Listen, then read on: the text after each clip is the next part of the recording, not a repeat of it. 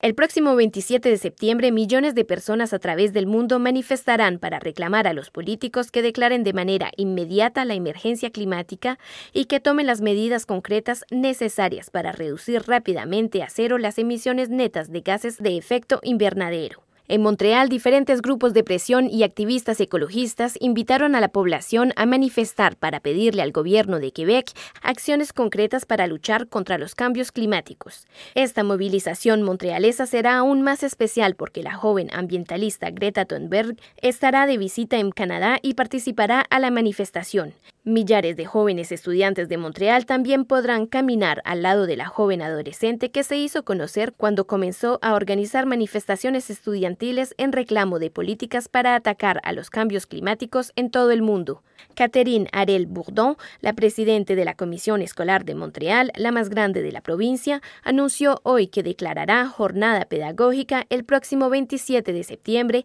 para que sus alumnos puedan participar a la huelga mundial por el clima. También declaró que este gesto excepcional se inscribe en la voluntad de la Comisión Escolar de apoyar la causa de la urgencia climática y de reconocer que la preservación del medio ambiente y de sus recursos son indispensables a la supervivencia de toda la sociedad.